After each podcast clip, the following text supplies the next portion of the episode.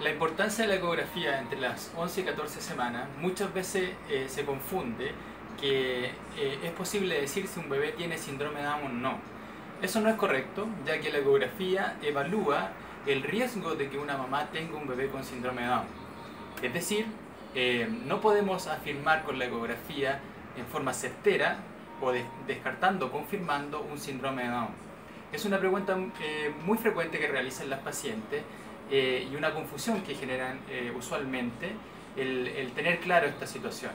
La ecografía es muy importante, eh, evalúa bastantes riesgos, los cuales nosotros acá en, en, Clínica Integral le entregamos un informe detallado evaluando los riesgos específicos para cada paciente.